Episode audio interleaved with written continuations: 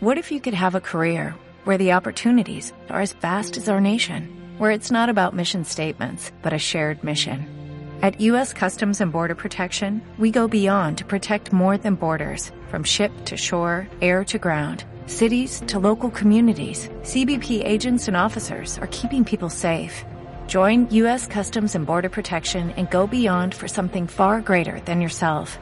Learn more at cbp.gov/careers. Astros para navegar con Marco Texon. Miremos los astros hoy, diseñemos nuestro futuro.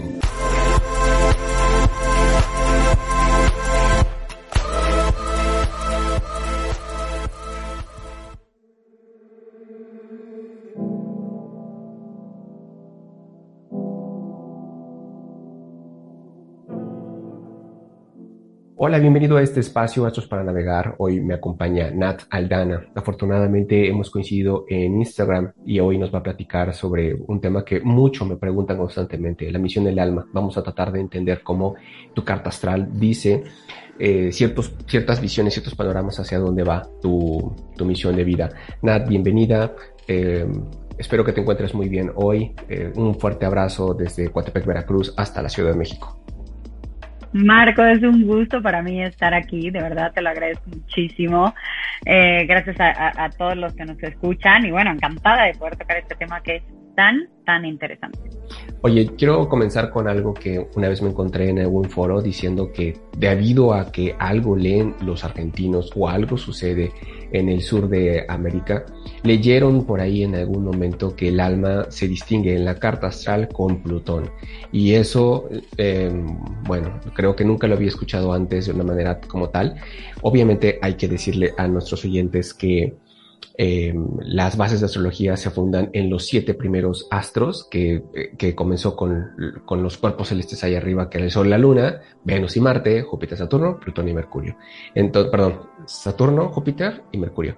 Entonces, estos siete astros básicos que corresponden a los días de la semana, eh, era normalmente necesario que se le atribuyeran facultades. De hecho, eh, recientemente en una serie de Marvel que hace referencia a un dios egipcio, aparece ahí un, tal, creo que se pronunciaba como Koshnu o algo así, que hacía referencia al dios de la luna, que mm, eh, tiene sus propias facultades y es un, es un héroe, antihéroe multifacético nocturno.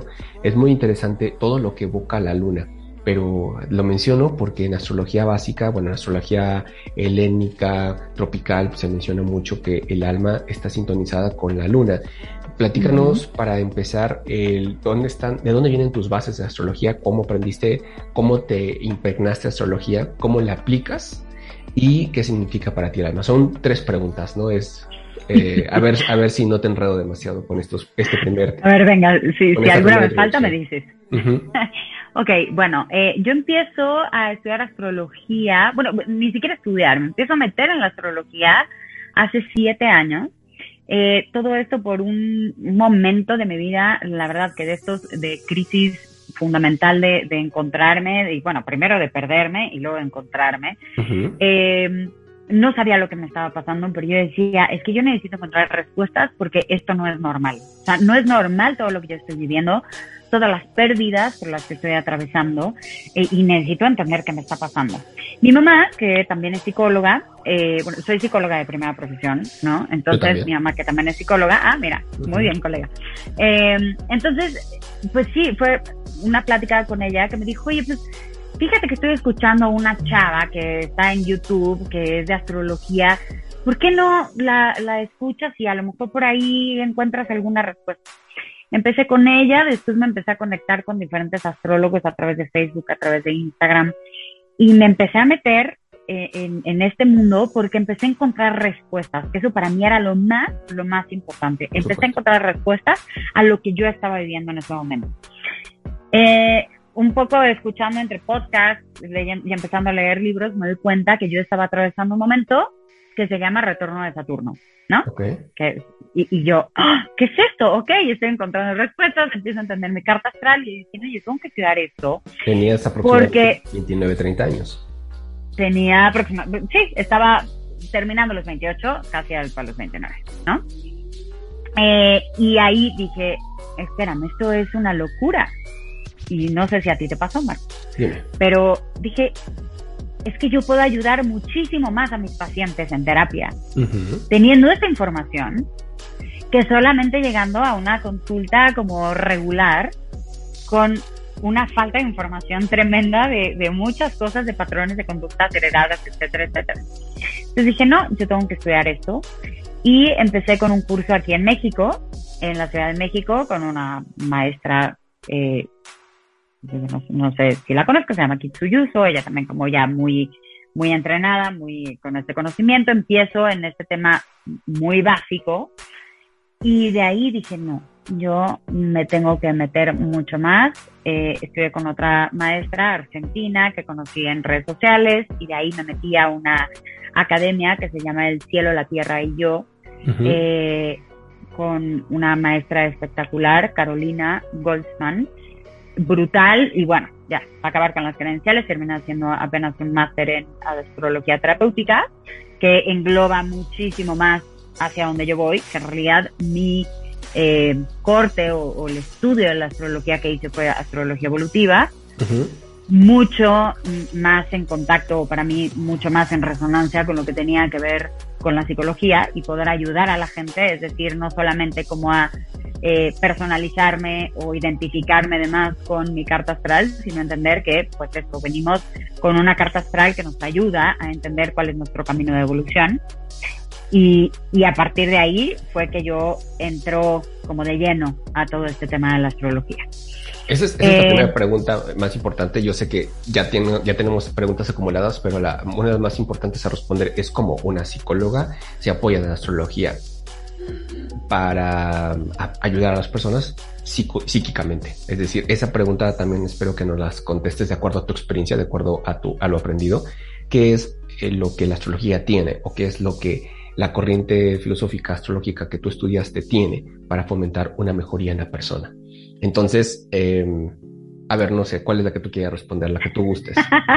pues si quieres te contesto esta de momento y ahorita nos vamos con las demás.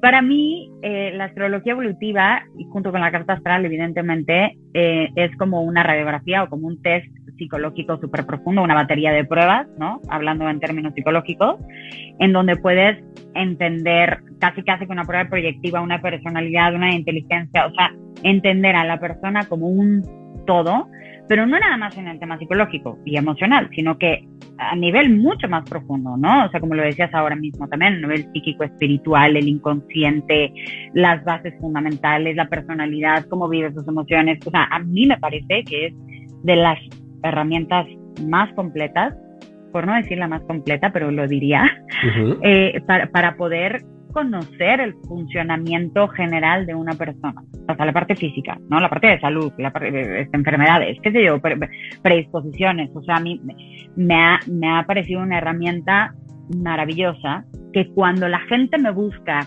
en este complemento eh, de astróloga y psicóloga, es decir, me buscan por una lectura de carta astral y ahí se dan cuenta de algo que quieren trabajar con la información que vamos trabajando y de ahí me lo llevo ya a una sesión terapéutica, es mucho más rico cómo se puede trabajar con esta persona y el avance me parece que también es mucho más tangible porque no estamos a oscuras.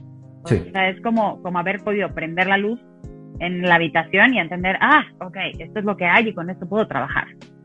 Perfecto. Entonces, eso. Eso es, eso es algo que yo le decía mucho a la gente eh, eh, al principio de mis sesiones o sea, hace años atrás, de que una batería psicológica se aplica durante días, tal vez semanas, que estoy exagerando, u horas. Horas significa que tú respondes A, B, C, D, F, y luego respondes sí o no, y luego respondes me gusta, no me gusta, y luego respondes es cierto, no es cierto, y luego respondes eh, me parece que sí, que, no, elijo esto, elijo otro. O sea, respondes una serie de preguntas que ponle tú que son 500, 300, 150.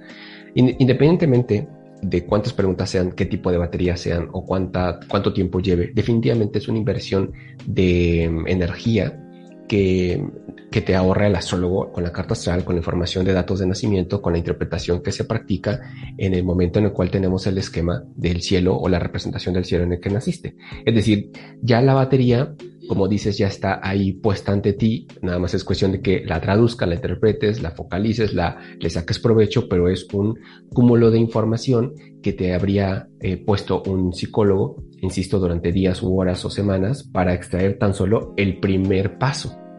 El primer paso eh, es la batería, y ese primer paso lo tenemos los astrólogos cuando, cuando nos dices ciudad, fecha, hora de nacimiento. Y a veces ni nombre necesitamos, pero eh, me, dicen, es que yo me llamo Guadalupe María Elena Josefa. Eh, ¿Tengo que decirte todos esos? No. ¿Cómo te llaman? Me llaman la nena. Bueno, no importa. La verdad es que con que, con que tu hora y fecha de nacimiento sea fidedigna o lo más cercano a lo, a lo fidedigno, a lo, a lo, al acontecimiento, pues mejor para todos. Bien. Entonces, bueno, Nat, tenemos varias preguntas por responder. Una de ellas es, ¿qué opinan eh, allá en el sur sobre Plutón y el alma y la luna? Es decir, ¿dónde encontramos nuestra alma en la carta astral? Y eh, el, sentido de vida, bueno, la misión de vida, es una pregunta que me hacen constantemente porque tenemos esa intención em, humana de tratar de darle un rumbo útil a nuestra vida o tal vez necesitamos sentir que estamos haciendo algo correcto o necesitamos eh, eh, determinar en una serie de coordenadas más específicas qué hacer con tantas cosas que tenemos a nuestra disposición. Tal vez la información nos abruma, tal vez la responsabilidad nos abruma, tal vez hay muchas opciones en nuestro ser por detonar. Hay eh, varias razones por las cuales necesitamos responder esta pregunta. Pero para ti, desde tu punto de vista, ¿por qué es importante responder esta pregunta?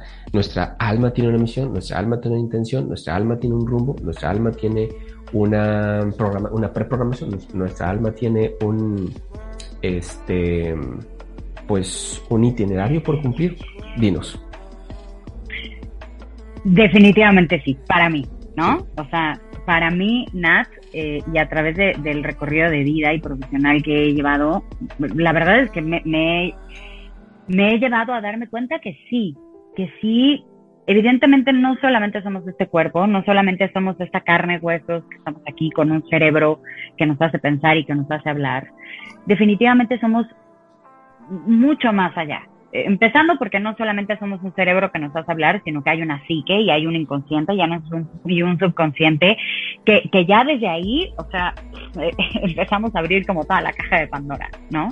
Pero hablando del alma, Marco, eh, para mí es maravilloso, grato, además y gratificante, poder pensar que no soy solamente este cuerpo en esta existencia finita, que eventualmente me va a morir, que me van a comer los gusanos y que se acabe mi existencia.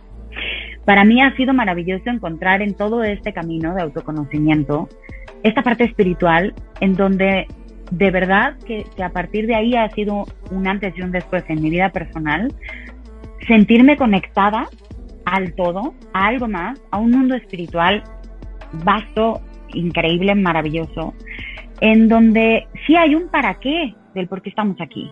O sea, creo que esta, esta pregunta que acabas de decirme que te hace todo el mundo, que creo que es la primer pregunta filosófica real que nos hacemos los seres humanos, bueno, ¿para qué vengo? ¿No? ¿Para qué estoy aquí? ¿Para eh, nacer, crecer, desarrollarme, reproducirme y morir? No. Debe de haber algún asunto, algo mucho más profundo que me dé un sentido de vida, un sentido de para qué estoy aquí. Y para mí, Nat, ese sentido es el que te da la misión del alma el alma, desde lo que yo he conocido, y te quiero recomendar, si no es que ya la viste, y recomendarle a la gente una película que se llama Nuestro Hogar. Está en YouTube, es una película portuguesa, si pueden buscarla en español mejor, o quien hable portugués, pues qué maravilla. Eh, y es una película que, que de manera muy gráfica nos da una visión, una posible visión, de lo que es este ir y venir de nuestra alma. Con el ir y venir me refiero a, eh, yo soy creyente de que todos somos parte de esta fuente de, luz, esta fuente de vida, este paraíso, eh, como le queramos llamar, de donde todos venimos, ¿no? Todos somos almas que provenimos de ahí, que eso también se ve un poquito en la película de Soul de Disney, ¿no? Si ya la han visto. Todos somos de ahí, todos estamos conectados a la fuente. En esta fuente, pues no necesitamos nada porque tenemos plenitud, amor incondicional, eh, no hay tiempo, no hay espacio, no hay hambre, ¿no? Estamos plenos, somos, existimos y estamos conectados a la fuente. Pero eh, me parece que desde estas necesidades también de evolución del alma, el alma sabe que la única manera de evolucionar es teniendo una experiencia encarnada. Me voy a quedar, si te parece bien, solamente con la encarnación como humanos hay muchas otras, pero creo que es tela para otro momento.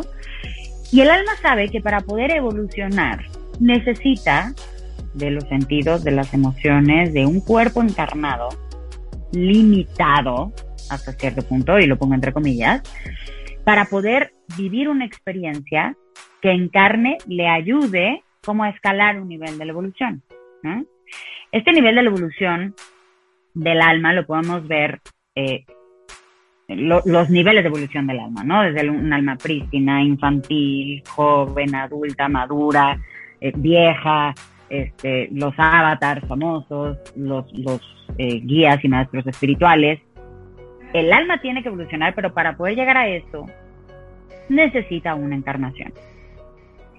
Y esta encarnación entonces cobra un sentido mucho mayor y, cuando digo mucho mayores, no nada más entender para qué estoy aquí en esos 80, 90 o 100 años que me regalen de estar en esta tierra, en este mundo que elegí para encarnar, sino qué estoy aportando en esta encarnación para la evolución de mi alma que es mucho más grande que solamente lo que estamos destinados a vivir aquí. Eh, desde todo lo que he estudiado y lo que me gusta creer, repito, porque cada quien puede creer lo que, lo que quiera en este aspecto, em, el alma, en este otro plano, elige, hey, estoy listo para encarnar. Quiero volver a encarnar y quiero volver una, una experiencia encarnada porque estoy listo y lista para, para trabajar. Eh, en ese momento, los maestros espirituales, guías, ángeles, como le queramos llamar, nos ayudan, nos acompañan a nivel del alma a entender, ok, ¿qué fue lo que dejaste pendiente en tu encarnación pasada? ¿Y qué es lo que quieres seguir trabajando para volver a darle un sentido a esta encarnación?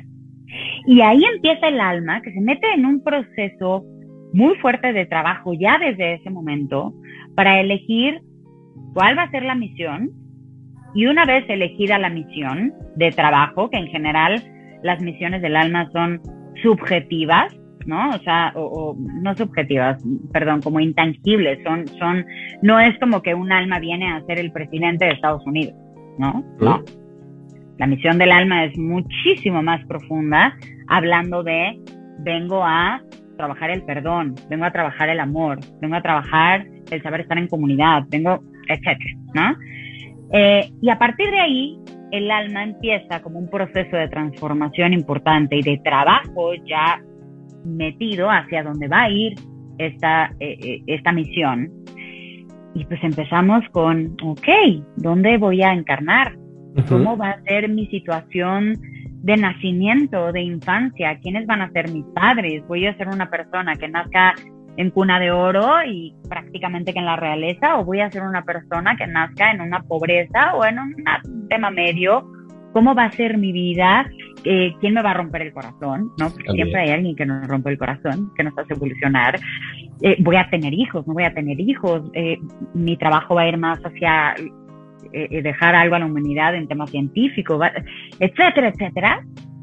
Y decimos, ok, esto es lo que quiero hacer y a eso es a lo que voy. Y el siguiente proceso que me parece maravilloso es al momento del nacimiento, cuando ya ahí está nuestra carta astral que nos dice, hey, a esto veniste, esto es lo que vienes a trabajar, que a mí es como me gusta verlo, Marco, no sé cómo te gusta verlo a ti, pero a mí me gusta verlo como es mi, como mi guía de estudio. Sí. ¿No? Sí. Esto es lo que vengo a trabajar pero precisamente lo que tengo que hacer es desidentificarme de mi carta astral para poder entender qué es lo que tengo que trabajar, ¿no? O sea, no podemos decir, ay, no, es que yo tengo a Plutón retrógrado en tal casa y entonces yo por eso soy así, o por eso nunca me pasa eso, por eso no puedo pasar No, no, no. Precisamente es todo lo contrario. ese es tu guía de estudio. Si tienes un Plutón en tal lugar, en tal posición, retrógrado o no, para que lo trabajes y lo trasciendas. Este es el punto. Sí, este es el punto de nuestra conversación hoy, uno de los puntos más importantes. No podemos usar una, una carta, un mapa, una narrativa externa, que es lo que cuenta un astrólogo, lo que cuenta la teoría, lo que cuenta la, la, la, hipótesis de cómo se vive un mapa. El mapa no es importante, lo importante es cómo le pides a la vida oportunidades para vivirla es cómo experimentas emocionalmente y actitudinalmente varios escenarios que son desde los más socialmente deseables, que son un crecimiento este, profesional, hasta los más íntimamente poderosos, que es cómo das paso al perdón frente a escenarios que, ya están muy en el pasado, que, no, que son inamovibles. E, e, esto es muy importante de mencionar. No podemos usar una carta astral para justificar lo que somos y lo que no somos, sino eh, usar este guía, este mapa, esta visualización sobre lo que tanto podemos experimentar para darnos paso a experimentarlo plena y, plena y totalmente. Entonces, es un punto muy relevante lo que nos dices, Nat. Este, y, yendo a la pregunta esencial es, ¿hay un solo punto de nuestro mapa que responde a las cuestiones del alma? O hay una configuración o hay una serie de elementos o hay una combinación de planetas y de eh, casas, por ejemplo, que responden a que, cuál es nuestra misión eh, álmica. Este, dinos, por favor. Esto es una configuración, ¿no, Marco? Mira, ahora que tú, tú me acabas de decir esto de Plutón, eh, te, te digo que tampoco lo había escuchado. Eh, siempre para mí Plutón ha sido como esta parte oculta, esta parte que venimos a transformar, esta parte que nos pide como un poco de muerte y renacimiento.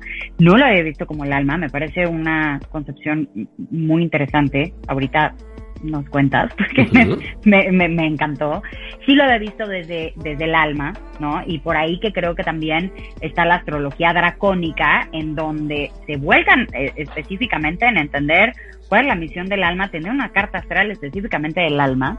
Y también eh, cuando vemos las casas, por ejemplo, astrológicas, desde una perspectiva mucho más lunar que solar, también podemos ver un poco más eh, el tema del alma, o sea, nos vamos más hacia el alma porque la luna efectivamente en la astrología pues, pues nos habla de memorias, de memorias pasadas, del pasado muy pasado, ¿no? No del pasado cuando teníamos 15, sino el pasado cuando veníamos desde otras vidas. Yo creo que es una configuración eh, muy compleja, pero, pero muy completa al mismo tiempo, en donde podemos darnos cuenta de, de, dónde viene o, para qué viene nuestra alma y específicamente por pues, los nodos lunares, que ahí está la luna otra vez, ¿no? O sea, o bueno, la luna y la interacción y todo, este, estos puntos matemáticos que se ven en la carta astral. Sí, hay, que decirlo con, con, claridad, ¿no? Una, una cosa es la luna, que tarda 27 días en darle una vuelta a los 12 signos, y otra cosa es cómo, gracias a la posición entre la luna, la Tierra y el Sol, se formulan eclipses. Eclipse solar, que es cuando el sol a mediodía deja de verse, y eclipse lunar, que es la luna llena, que en medio de la noche deja de verse. Esas, esa, esa presencia en ambas está la luna. El eclipse solar sucede porque la luna interfiere eh, entre la perspectiva de los humanos aquí en la Tierra y el Sol, que no sucede todos los cada 27 días y ni cada 27 días cuando hay luna llena ocurre esta, mm, este eclipse lunar, pero la luna está implicada una es que si naciste con un signo de tierra, fuego, aire, agua, y otra cosa es que nació en una casa, y otra cosa es que nació en tal grado, y otra cosa es que nació en, tal alineación, eh, sextil oposición, trígono, cuadratura, o eh, si nació, si naciste con una eh, posición significativa entre, entre mm, el día del momento de tu concepción y, y, después de tu nacimiento, ¿no? O sea, ¿qué, qué ocurrió antes y después de, ese momento de nacimiento, qué eclipses estaban dándole con, confabulación para tu plan de vida. Exacto. Sí, qué bueno que lo mencionas porque es importante, es lo mismo. Eh, y bien, los nodos lunares, como bien lo acabas de decir, es, esta interacción entre la luna, el sol y la, y la Tierra, en donde nos acercamos mucho más a poder entender cuál es la misión de nuestra alma. Está el nodo norte, que es la misión, que es el reto, la famosísima cabeza del dragón. Y está el nodo sur, que es aquello que vengo a soltar, aquello que vengo a dejar atrás, que viene desde otras vidas acompañándome, y que en esta tengo que soltar. A mí me gusta, y yo hago esta analogía con, la gente con la que, que veo y que le leo la carta, que me gusta porque a mí me ha parecido como más sencillo de entenderlo, que es como que, eh, como si nuestra alma, pensemos que nuestra alma, su misión en esta encarnación es aprender a nadar. Así que me lo escucho, vengo a aprender a nadar. Que es la manejada de emociones. ¿Qué podría ser la... ¿No? Sí, ¿no? Bueno, en el nodo norte tenemos una alberca fresca, tirándole a fría, con olas profunda, un clima eh, no tan bueno, ¿no? Y de pronto ventarrones y tal. Y en el nodo sur tenemos una alberca que yo le llamo la alberca de las piñas coladas. Una alberca con temperatura perfecta, con una tumbona de estas inflables en donde podemos estar ahí recostados, el clima delicioso, una brisa espectacular y aparte una persona que nos trae piñas coladas cada que se nos acaba. Una completa seducción. Exactamente, ¿no? Una completa seducción y una zona de confort deliciosa. Si tú a mí llegaras y me dijeras, oye Nat, ¿qué prefieres? Irte a la alberca de olas, a donde seguro te vas a dar un frentazo, te vas a sentir que te estás ahogando. Raspón, ¿No? Seguro, un raspón como mínimo. ¿O te quieres quedar aquí con el señor que te trae las piñas coladas cada que se te acabaron? Mi ego, y creo que esto también es bueno decirlo, desde el ego te diría, hombre, pues las piñas coladas, pues, ¿y para qué me quieres mandar allá? ¿Qué necesidad de sufrir? Ese es el nodo sur. Y, y, me gusta mucho verlo así porque no es nada más lo que vengo a soltar, sino es lo que me parece tan natural desde mi comodidad que he hecho toda mi vida y que desde ahí es lo que me va a costar muchísimo trabajo soltar. Pero también el no norte es eso que de pronto uno dice, ay, wow, claro, mi evolución y lo que estamos viviendo y lo que voy a vivir y mi trascendencia. No, espérame yo creo que todos los que estamos aquí, que nos están escuchando, han llevado algún proceso, si no, no estaríamos escuchando este tipo de podcast. Y, uno sabe que cuando realmente vamos a trabajar en nosotros y nos estamos enfrentando a nuestros monstruos y a nuestra sombra, no es nada fácil.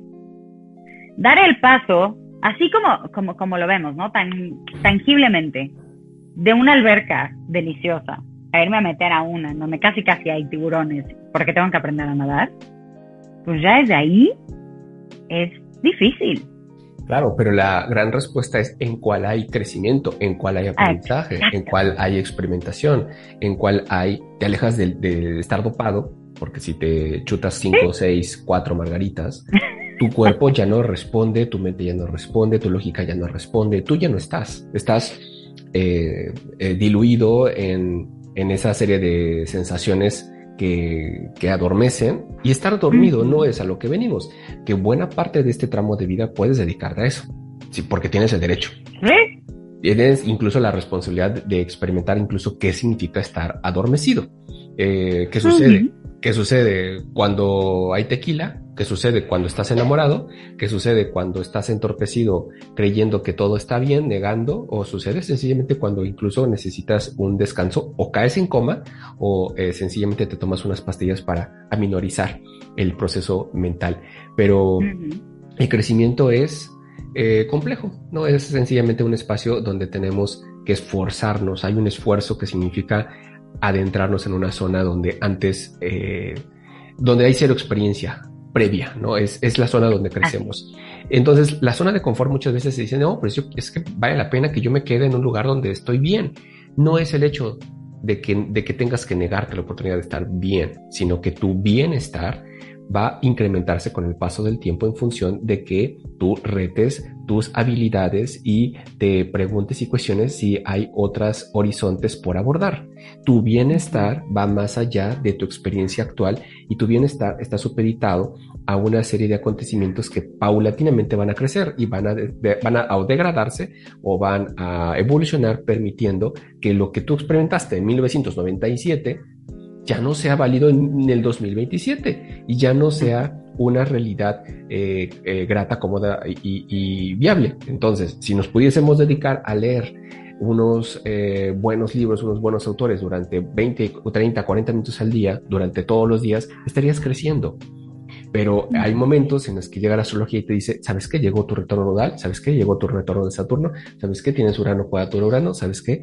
Plutón está haciendo cuadratura de Plutón, ¿sabes qué? Estos acontecimientos que nada más pasan prácticamente una vez en la vida, nos dicen, te toca ir al ruedo. Pudiste haberte preparado en los últimos 15, 20, 10, 8, 10, 3 años, pero al astrólogo te dice, sabes que tienes 3 meses para lo que no integraste en 6 años, o en 12 años o en 18 años, porque estamos hablando de, que el retorno nodal vuelve a darse cada 18 años. O sea, imagínate dónde estabas en, el, en, el, en tu edad de 18 años antes de entrar a la universidad. En el año 36 ya pudiste haber terminado una maestría, ya, pudiste haber terminado un doctorado y te dice la vida, asume estas emociones que tal vez desde el alma, desde una vida pasada, no están del todo completas, ¿no? Nat, ahí están algunas eh, visiones con respecto a lo que hay que decir sobre respecto al alma. Y la luna, entonces hay que, hay que observarla con respecto a, qué casa, qué signo, qué alineación tiene, qué tan lejos o cerca está de un nodo norte, de un nodo sur, y em, qué, otras, qué otros eh, puntos tenemos que eh, vigilar, observar, analizar con respecto a nuestra carta astral para comprender qué es lo que venimos a integrar y despertar en esta vida. Pues mira, a nivel del alma, creo que esos serían los factores eh, fundamentales. Definitivamente, y hablabas de algo que, también me parece digno de hacer una, diferenciación. Está la misión del alma, pero también está la, como, como el propósito de vida, ¿no? Que esto también lo podemos encontrar, eh, al final van de la mano. Lo que quiero decir con esto, y ya lo dijiste tú muy bien, somos una persona, o sea, somos una carta astral, somos un compendio de cosas, en donde si lo viéramos desde como, como una célula, el núcleo de la célula, para mí, sería la misión del alma. Y de ahí, evidentemente, vamos teniendo capas que a lo mejor van formando el propósito de, vida, eh, lo que quiero hacer, en lo que quiero trabajar, que muchas veces hay esta, eh, esta o mala concepción, ¿no? De que la misión del alma entonces es en lo que voy a trabajar. Esa es mi misión de vida, entonces yo voy a ser maestro, yo voy a ser psicólogo. Y no, ¿no? O sea, la misión del alma, como lo llevábamos hacia el núcleo, hacia el centro, puede ser tan sencillo, lo pongo muy entre comillas, como vengo a saber perdonar. Ok. Y a partir de ahí se va formulando como capas de cebolla todo lo demás. Entonces, el propósito de vida, que también es muy interesante y uno lo puede saber con diferentes configuraciones, o sea, no, no sé, de repente dónde está Júpiter, dónde tienes a un Mercurio, dónde está tu Venus, la misma Luna, eh, tu Sol, que, que, también son tus capacidades natas y, por lo que vienes a brillar, etcétera, que te ayudan si conectas con la misión de tu alma, también tu propósito de vida se alinea a eso y te ayuda a alcanzarlo. Que repito, no es lo mismo, ¿no? voy, quiero poner un ejemplo un poco más eh, claro, si, si te parece bien, ¿no? Eh, hablando de mis nodos. Ok. Si yo tengo el nodo norte en Aries y el nodo sur en Libra, además en casa 4 y casa 10, casa 10 en, en, Aries, em, entiendo que la misión de mi alma principalmente es que vine a lograr mi independencia, a ser independiente a, hacer las cosas por mí misma. Con a autonomía. dejar de, con autonomía. A dejar de engancharme o de pedir que me salven la vida quien sea, ¿no? Cual, cual sea de mis relaciones, pero sobre todo las familiares, hablando de un papá, una mamá, etc. Eh, y, salir al mundo como sola, autónoma, como le acabas de decir, independiente. Eso no quiere decir que vaya a estar en la vida sola, pero definitivamente es, vengo a, evolucionar en ese sentido. desde esa independencia, desde esa autonomía, desde saber resolver mis propias cosas, desde ir por mi vida sola tomando mis propias decisiones y no decir, ay no, fue tu culpa porque tú me dijiste que me tomara el agua de piña no el agua de sandía. No. Es un punto muy importante, no darle la responsabilidad a alguien de las acciones y de los acontecimientos que uno decide experimentar. Totalmente. Entonces, eh, claro, ese sería como la raíz de mi misión o de mi propósito en esta vida, que sería generar mi autonomía y mi independencia. Pero a partir de ahí, pues ya también viene la experiencia familiar, la experiencia de pareja, la experiencia laboral, que desde mi parte muy eh, personal, que ya me estoy aquí sacando los trapitos al sol, es siempre me ha costado mucho trabajo, hablando de esta alberca de olas, no quererme agarrar de todo mundo o, agarrar de guías o de maestros o de mentores para que me guíen en el camino. Porque cuando me he encontrado sola, me ha generado un, miedo terrible, de una sensación de no voy a poderlo lograr, me, me, va a salir mal, yo no voy a poder, los demás sí pueden, pero yo no. Entonces, a, eso me refiero, ¿no? Como esa es la raíz, la base, es la misión de mi alma que se va a ver impregnada o plasmada en cualquier aspecto de mi vida. Brevemente, y espero que no sea tomado como un eh, comentario superfluo, me parece que un, gato puede ayudarte a comprender más tu individualidad como mascota. ¿Tú, lo, ¿Tú los has tenido? No, obviamente, soy más de perros, obviamente. Y lo que estoy sugiriendo es el antídoto, ¿no? Una cucharadita de un trago amargo que facilita que todo tu cuerpo em, y actitudinalmente, emocionalmente empiece a vibrar de una forma muy distinta a lo que está ya integrado. ¿Y por qué un gato? Porque tiene esta capacidad de irse cuatro, tres, dos semanas y volver todo maltrecho diciendo qué buena estuvo esa guarapeta ya viene a mi casa, atiéndeme, y, no te dice, eh, dame por favor, o sea, te va a maullar 40 minutos y si, y si no, se lo, no, lo, no, te, no lo atendiste, pues se va y va a buscar otra casa. Esa, eh, y, y, el perro no, o sea, eh, difícilmente un perro va y viene con esa libertad. Sí existen, porque a mí me pasó, o sea, yo tenía un salchicha de, de orejas largas, que era Bassenhout también, y, volvía y una persona tocaba el timbre, oye, su perro quiere entrar a casa. Este, sí, gracias, muchas gracias. Ya, lo, estaban, lo dejaba entrar.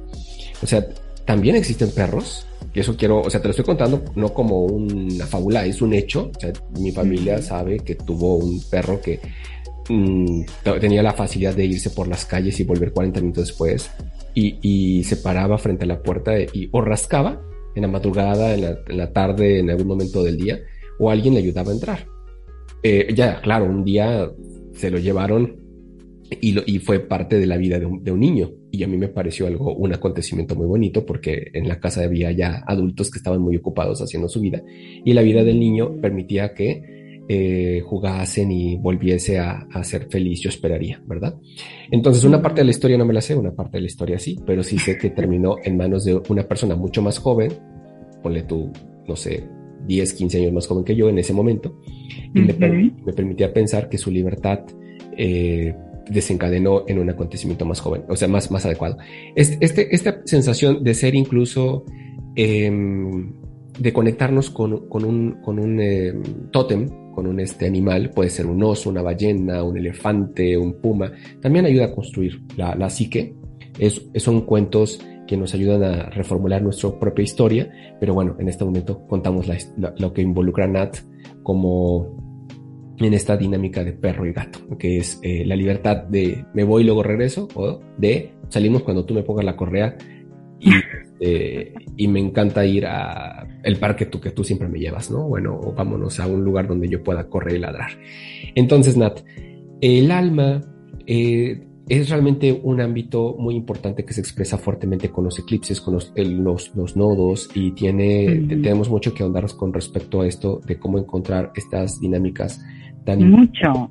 No son necesariamente un evento de yo viví hace, vine, perdón, yo vivo y, nazco y, me, y crezco para ser el director de esta empresa, por así decirlo. No, es el proceso emocional, actitudinal, las dinámicas que tuviste que encarar y ejercer para llegar a tal resultado que socialmente es aplaudido. Pero realmente lo que más necesitas abrazar y, reconocer es los oleajes emocionales que tuviste que atravesar, eh, que vienen desde una historia, prehistoria familiar. O sea, prehistoria quiere decir que no es tu historia, es algo que sucedió eh, cuatro, cinco, diez años antes de que tu madre tuviese, te tuviese en el parto, te tuviese en el vientre, o cinco, cuatro meses antes de que tú nacieses, antes de que tú respirases el aire fuera de ese vientre. Pero bueno, realmente la historia que estamos tratando de reconocer va mucho más profundamente. Se nos ha hecho la sesión muy corta, para mi gusto, creo que en estos cinco minutos, digamos, apenas si tocamos la superficialidad de, de, este pastel que tiene varias rebanadas significativas de, de eh, dulce y de jugo, necesitamos ir a otra próxima charla, Nat. Este, próximamente necesitamos retomar esta conversión, este, episodio, para um, ir a profundizar con respecto a qué significa tal vez una luna en conjunción, una luna en posición, una luna en alineación con ciertos planetas. Nat, insisto, ha sido una charla muy rápida, muy breve, que nos da un preámbulo a lo que tenemos que abordar próximamente. Por favor, dinos en qué redes podemos encontrar más sobre ti. Me va a encantar, Marco. Como dices, esto fue así, el aperitivo nada más. Eh, estoy en Instagram como Nat Aldana, Nat con, con H, N-A-T-H Aldana, lo mismo en, en, Facebook y lo mismo en TikTok. Así que por ahí eh, me pueden encontrar si quieren mandar un mensaje, encantada de la vida. Astros para navegar, próximamente de nuevo a la invitada Nat Aldana. Por favor, que tengan un excelente verano, cuídense mucho Sigan a Nat Aldana en TikTok para que ella nos platique más de lo que hemos abordado hoy. Que tengan un, un excelente día. Esto fue Esto es para navegar. Bye.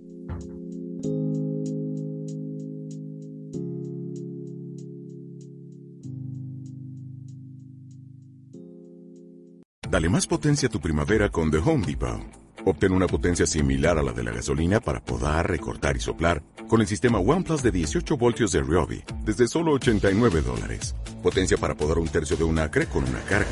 Potencia para recortar el césped que dura hasta dos horas. Y fuerza de soplado de 110 millas por hora. Todo con una batería intercambiable. Llévate el sistema inalámbrico OnePlus de 18 voltios de Ryobi. Solo en The Home Depot. Haces más.